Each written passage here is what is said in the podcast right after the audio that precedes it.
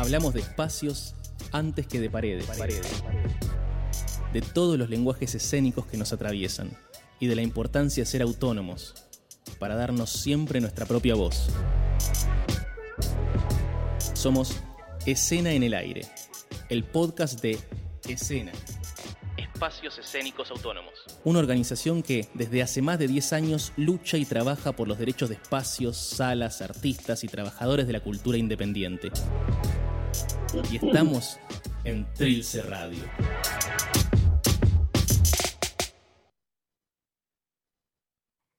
Hola chicas, ¿cómo están? Bueno, estamos llegando a fin de año, de un año, mamita, qué intenso, ¿verdad? Bueno, pero compartimos un montón de cosas, un montón de temas en, este programa que hace a nuestro quehacer escénico, eh, donde cada martes a las 22 horas aquí en Escena en el Aire eh, tenemos la posibilidad San, de... San, Sandy, San, espera, espera, espera, espera. Ay, escuchá, escuchá, espera. Pero ¿qué pasa, Fabi? Espera, espera que estoy agitada, me agité para no más. Ay, cómo corrí, mamita querida. Es que, espera, me falta un poco el aire, estoy, fuera de forma. Espera que recupere un poco. Para, para, para. Oh. Pero, pero escuchame una cosa, ¿no te diste cuenta? Estamos en el aire.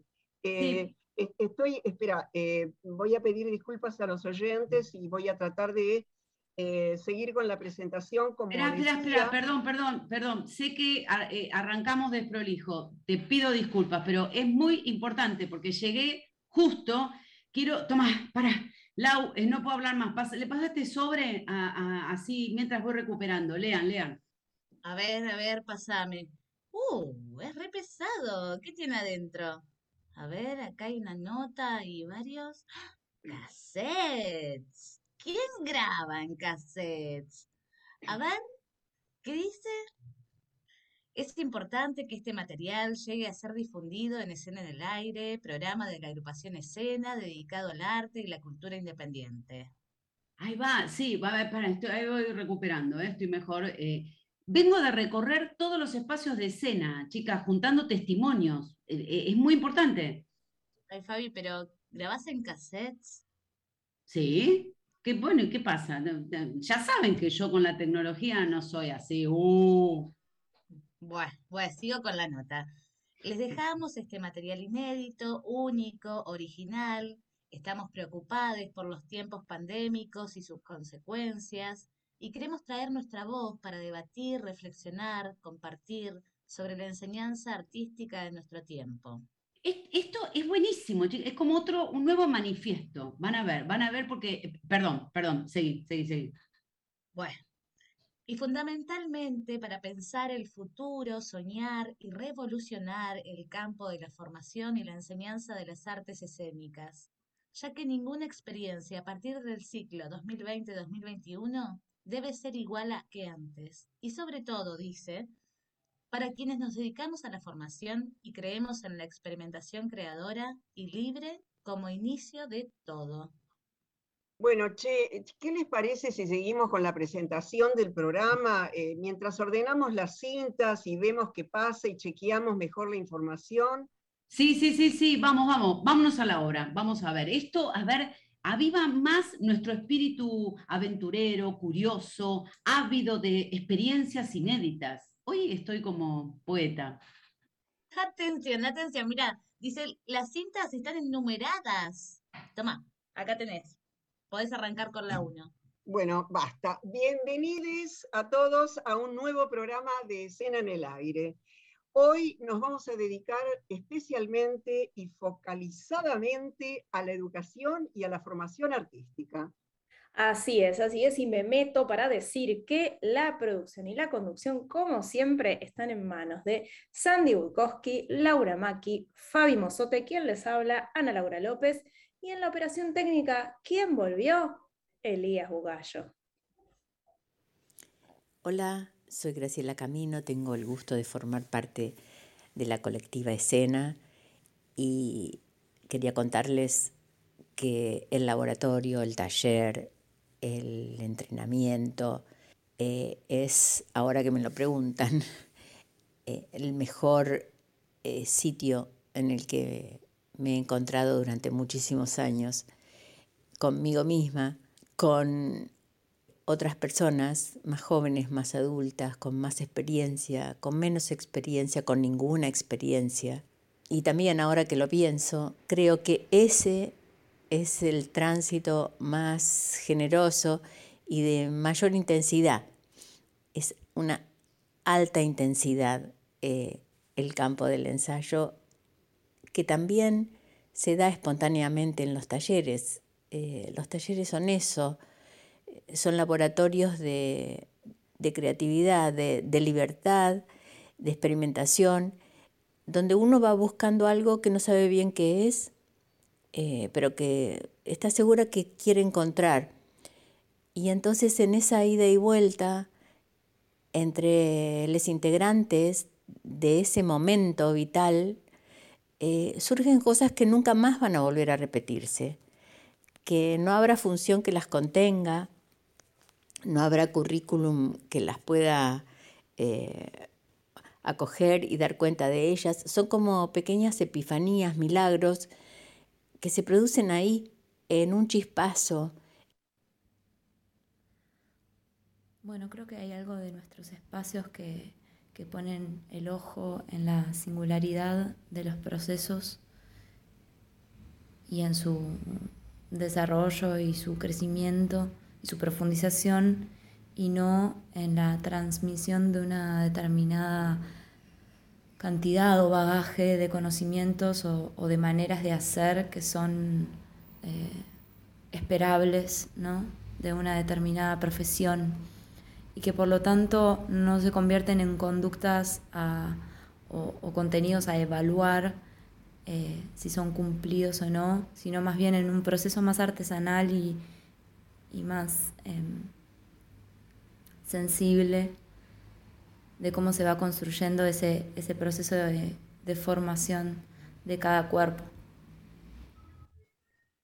Esto es maravilloso que nos llegue este material, gracias a estos compas, la verdad, en esta época donde necesitamos repensar y refundar lo que siempre se llamó la enseñanza artística, me Sí, totalmente, porque ahí es donde empieza todo, ¿no? Las clases o talleres, seminarios, escuelas, de forma independiente, autogestiva, también con la academia, uf, mucho para pensar y repensar, ¿eh?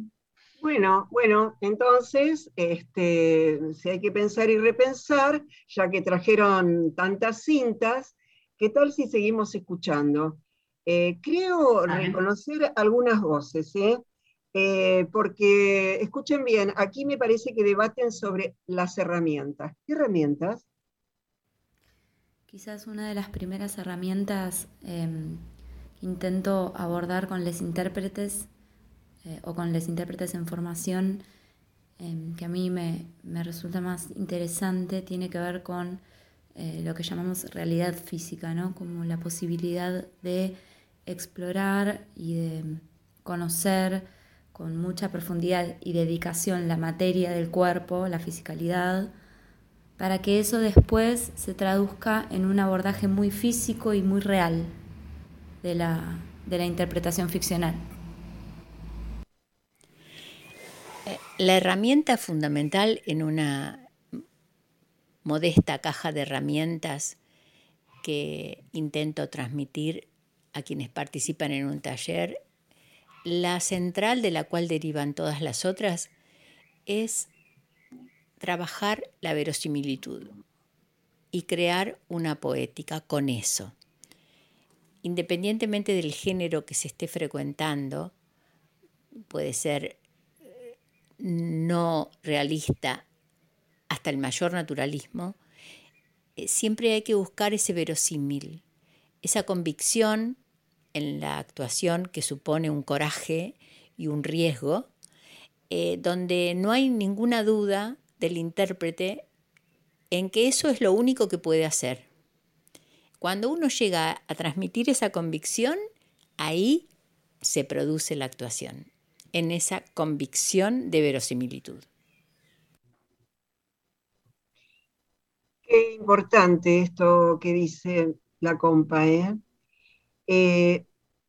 me di cuenta que una de las compañeras no se presentó, pero a ver, esperen, porque la cinta lleva los nombres de las dos. Bueno, la primera compa que estuvo hablando es Ceci Gruner y recién escuchamos nuevamente a la negra Camino. Ah, no, mirá, atente que hay mucho más, ¿no? No solo se refieren a las herramientas, sino que hablan de los temas vinculados al quehacer docente. Ay, no puedo creer toda la pasión que le están metiendo. Al pensar en herramientas, eh, eh, pienso en recuperar el juego primario, el, de la fe pura, el de parpajo, el, juego sin juicio, el de, de los niñes.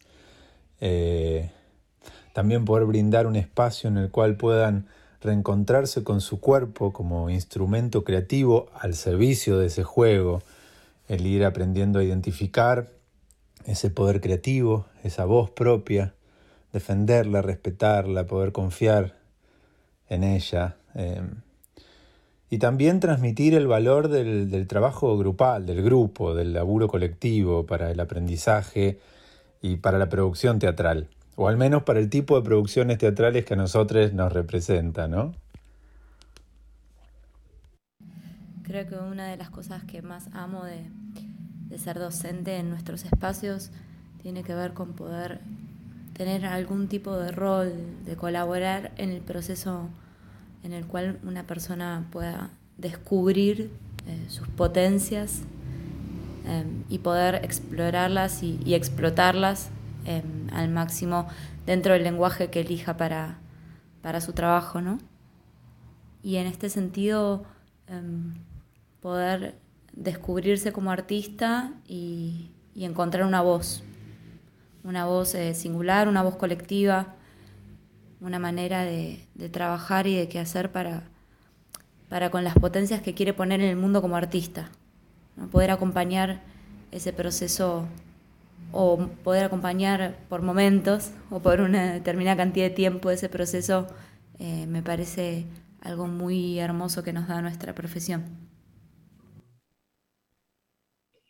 A ver, a ver, a ver, a ver, Laura, eh, ¿me, ¿me, pasás las cintas que recién escuchamos? Eh, quiero identificar quiénes son. Ah, bueno, la voz es de Federico Lama, y también Cecilia Gruner nos dejó este audio de recién. Mira, eh, a ver, para, para, toma, hay otra de la negra camino, ¿eh? Sobre el tema, ponela.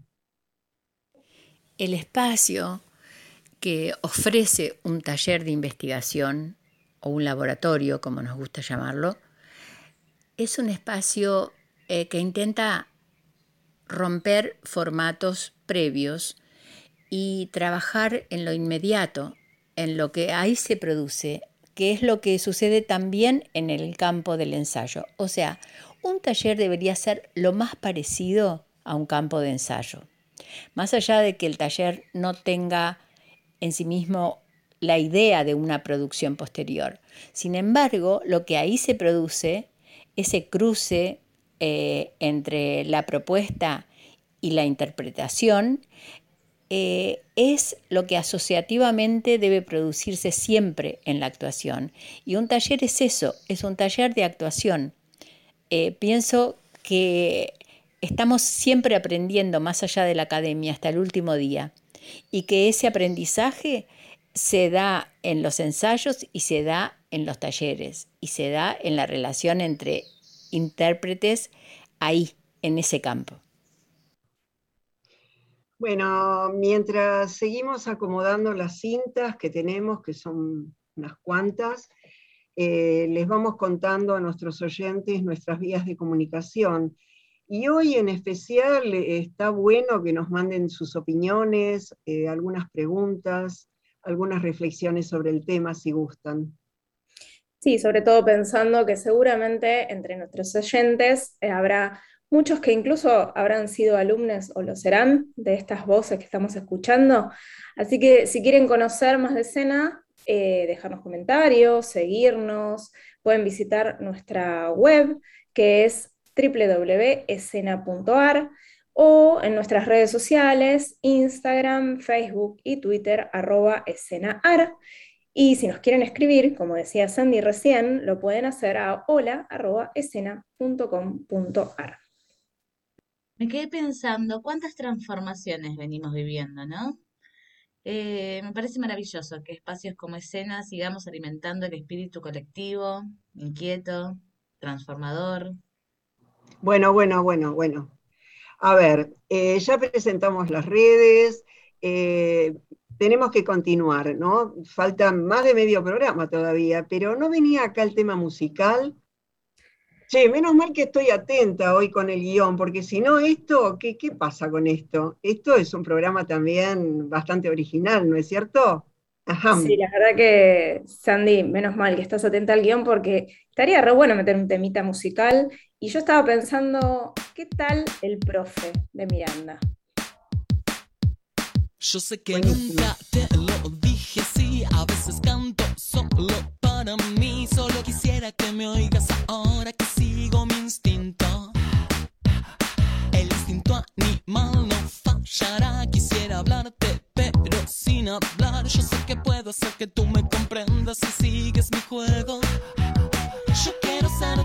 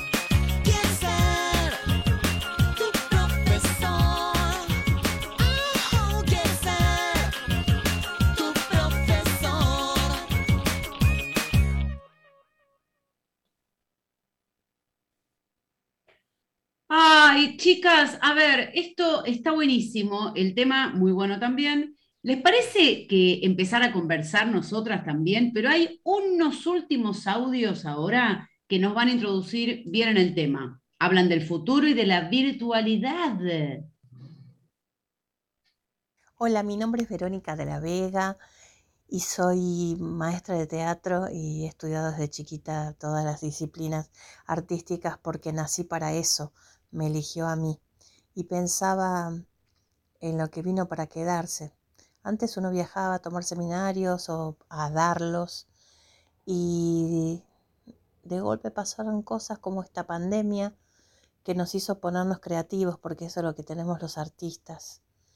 Y mi escuela pasó a ser internacional y pasó a ser tener gente de Panamá, tener gente de Colombia, que están tomando clase hace dos años virtualmente.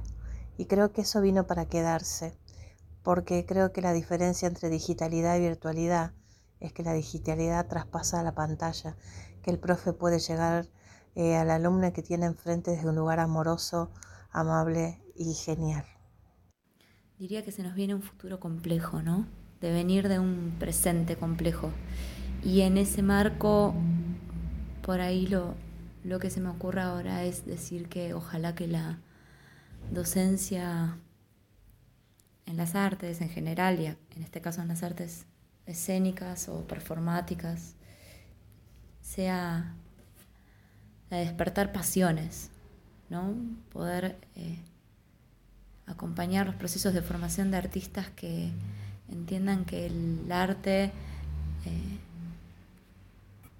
puede ser, puede tener un rol vital, ética y políticamente hablando en el futuro, en ese futuro complejo que se nos viene.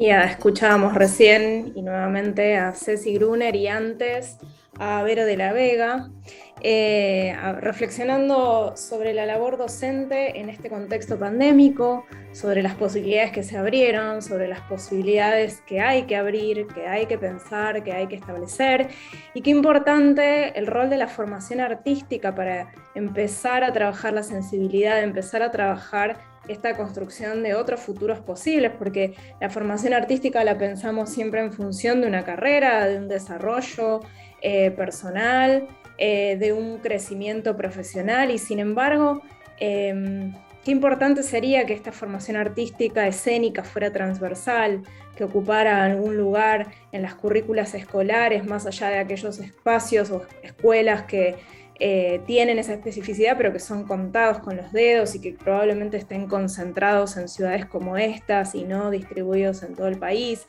Qué importante es para, habilitar esas posibilidades expresivas, sensibles de las que hablaba Ceci, para poder eh, desarrollarnos más allá de que después cada uno decida sí o no seguir una carrera escénica, alguno de los lenguajes escénicos.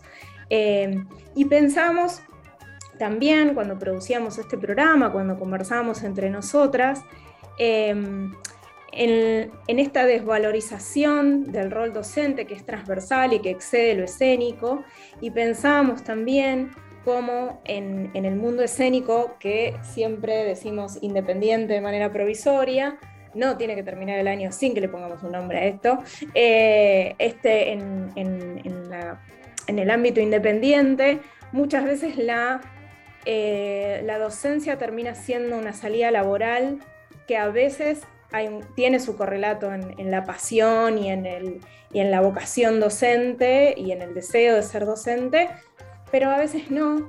Y a veces esos tránsitos pueden ser traumáticos para quienes se acercan con inquietudes artísticas y de pronto se encuentran con alguien que eh, tal vez no, no lo encara de manera tan apasionada y tan seria y tan amorosa como por suerte lo hacen las personas que nos han dado sus testimonios. Eh, yo, este, sí, eh, consuelo con algunas cosas, menos mal que somos este, diferentes, nosotras cuatro, y que mm, tenemos formaciones diferentes y que tenemos entonces puntos de vista diferentes acerca de todos los temas y eso enriquece muchísimo a nuestro programa. Eh, digo esto porque mientras a vos te preocupa esto, Anita, a mí me preocupa eh, fuertemente eh, el tema de de la huella que deja el maestro. Yo hoy en mi Instagram puse un tema musical que acompañaba el flyer que habla de la huella, que significa cada maestro con su librito, ¿no es cierto? Entonces, eh, linkeo esto porque me parece que es fundamental eh, qué calidad de docentes somos frente a un grupo que es una responsabilidad terrible. Digo esto porque mm, si bien cada maestro tiene su librito, eh, cuando hablamos eh, de mm, artes, tenemos que tener como mucho cuidado porque al decir de Ceci Gruner, lo que tenemos que poder lograr es acompañar a ese, em, ese volcán que cada uno tiene de creatividad para dejar volar. Entonces, em, hay maestros y maestros y maestras y maestras eh, en, en todos los campos, pero en el campo artístico es de una fina sutileza. Si vamos a ser alumnos de maestros que nos bajan línea y que tenemos que repetir, o si vamos a ser alumnos eh, que podemos volar. Totalmente, súper clave esto que decís también, qué posibilidades expresivas habilitan los docentes, los maestres eh, de la escena. Eh, en lo personal, yo fui alumna de la Negra Camino y, esto que decía de cómo el espacio de taller el espacio de seminario, de, entrenamiento, es o debería ser un campo similar al del ensayo, porque mm, las ocurrencias que tienen ahí lugar, que suceden ahí, pueden tener la misma potencia poética que la que ocurre en un ensayo entre actores y actrices profesionales. Y, para mí eso es parte de habilitar eso que vos decís, ¿no? La generosidad de abrir a lo expresivo sin jerarquizar esa expresividad y cómo la ocurrencia puede tener lugar independientemente también de la experiencia que se tenga y, se gana confianza en ese camino. Sí, Fabi, te escucho. Eh, sí, pensaba, está buenísimo escucharlas, ¿no? Como también se me abren más preguntas, bueno, da para, para, para, seguir un montón, pero pensaba en, eh, en lo que sucede a nivel independiente, o me acuerdo con Anita en encontrarle nuevos nombres a todo esto que nos va sucediendo y transformando, lo autogestivo, lo autodidacta también, y a la vez y en paralelo, la necesidad de cierta formación, de tener cada vez más claros ciertos encuadres, ¿no? de tener esto, la responsabilidad que hablaba Sandy, que es fundamental, ¿no? como ir teniendo cierta metodología, el poder transmitir herramientas, ¿no? Que les compas hablaban mucho de herramientas eh, y de, tener técnica que obviamente acompañe y vaya guiando y, y, encauzando todo el potencial expresivo, creativo, libre y el tirarse a la pileta, ¿no? Como esto de acompañar procesos y a la vez transmitir técnicas sin querer bajar línea y que a veces creo históricamente se han confundido los roles que para mí, digamos, en lo personal, siendo docente y habiendo estudiado, digamos, eh, eh, pedagogía, didáctica, como que me, me, fanatiza un poco a veces el tema de, bueno, los límites entre dar clases y dirigir, ¿no? Por ejemplo, es un temón también para, para seguir pensando y que a veces se tocan, pero que son caminos distintos eh, bueno, un montón de cuestiones. Ceci también metía, hablaba de lo ético, ¿no? Lo político, eh, y lo uno a lo que decía Ana de, la desvalorización, no solo del docente de artes escénicas, ¿no? El, de la enseñanza dentro de la educación artística, en general, ¿no? lamentablemente, como algo que, está vinculado a una ética, a un posicionamiento político, social, cultural, eh, educativo, eh, muchas veces es ninguneado y desvalorizado, ¿no? Sí. Me, da por, por tocar este, más profundamente todavía este tema, que está vinculado con el respeto eh, por la emocionalidad de los alumnos porque eh, no se trata de enseñarle, yo no le quito mérito a un alumno computación, pero nosotros, los profesores, en, primaria, en secundaria, para adultos, para adultos mayores, en general, si van a ser eh, profesionales o si no lo van a hacer, estamos trabajando con la emocionalidad. Y esto no es joda, porque mm, hay que respetar esa, esa, esa emocionalidad de cada uno de, nuestros alumnos, en tanto poder este, eh, ayudarlos eh, a emocionarse más ayudarlos a construir personajes, ayudarlos a sacar ese pibe, como decía Fede, eh, ayudar a sacar ese pibe que tiene adentro uno porque es volver a jugar. Entonces, digo, estamos con gente, con emocionalidad, con cuerpo, eh, y, hablo del respeto. Desde nuestro lugar de docentes hablo del respeto. Bueno, yo si quieren, no sé si da el tiempo y eso, pero les puedo contar alguna anécdota eh, de, no sé, de las tantas que tengo, no sé. Eh, ¿Y, con esta pila de, de, cassette, ¿qué hacemos? Esto que, que un montón acá, un montón más. no, no, no, sigamos, sigamos. No, chicas, aparte con lo que posta, con lo que corrí de espacio en espacio, eh, sigamos escuchando. Tienen razón, tienen razón. Eh, eh, seguimos. A ver, San, ¿vos la tenés ahí? sí, espera, espera un minuto porque yo también tengo que empezar a, otra vez a poner eje al programa. Tenemos que ir cerrando el programa, chicas. No sé si se dieron cuenta de qué hora es. Eh, me acaban de pasar un montón de cintas que están buenísimas, estaría bueno escuchar por lo menos alguna, y parece que estas que tenemos por acá este, emiten conclusiones, por decirlo de alguna manera. Hola, soy Leila Schmuckler y soy profe de teatro. Trabajo en educación formal y en teatro independiente. Crecí en familia de teatristas donde se valoran profundamente todos los oficios teatrales. Para mí, la práctica teatral es educativa en sí misma y profundamente transformadora. Eso me llevó a ser profe. Por un lado, acompañar con alegría y amor esos descubrimientos que te transforman la vida para siempre. Por otro lado, no querer abandonar nunca ese espacio de clase de teatro donde todo empieza y todo es posible. Si bien hay diferencias entre la pedagogía en ámbitos de educación formal y o académica y la pedagogía en teatro independiente, yo creo que hay herramientas súper valiosas para todos los espacios de formación que pude ir aprendiendo en cada uno de estos encuadres. Por ejemplo, que el teatro se hace en grupo y la actuación es solo uno de los lenguajes. Esto me lo enseña todos los días el teatro en la escuela.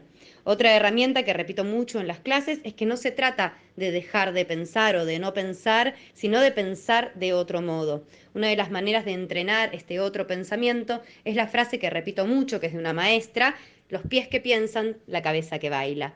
Siento que la pedagogía teatral tiene su propia historia en nuestro país y en nuestra ciudad. Tenemos que valorar nuestras raíces y las prácticas que hemos heredado, pero también reconocernos en una pedagogía en movimiento que avanza en sus prácticas para deconstruirse día a día y seguir generando espacios seguros de libertad y revolución. Bueno, disculpen el apasionamiento, eh, pero por suerte esta, esta, eh, eh, no sé, esta pasión me sigue acompañando.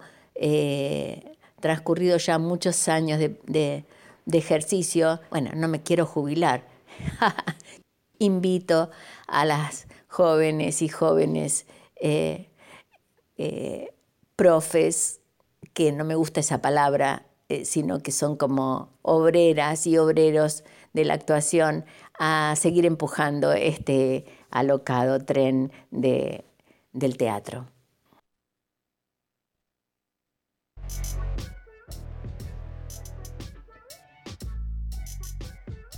Bueno, ¿qué decir después de estas palabras, no? Eh, me parece que seguir repensando y recordarnos el por qué, el para qué, eh, es maravilloso.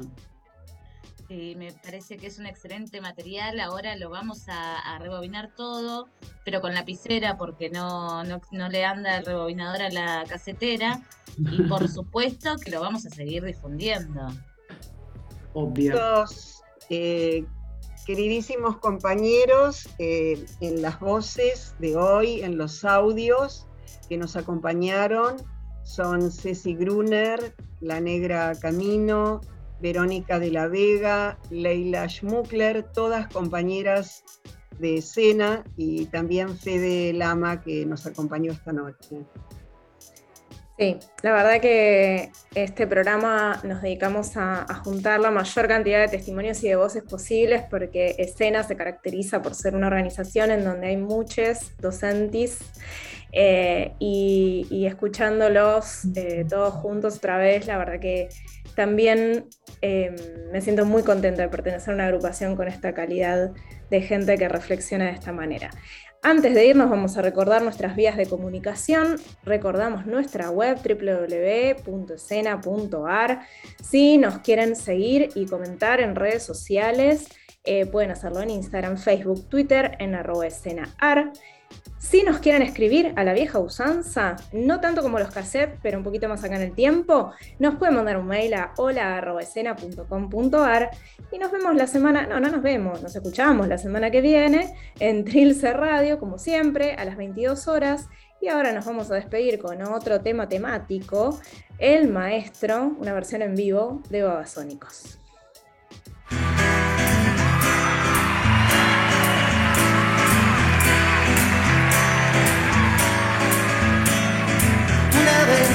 El viento más atronador habitó dentro de mí.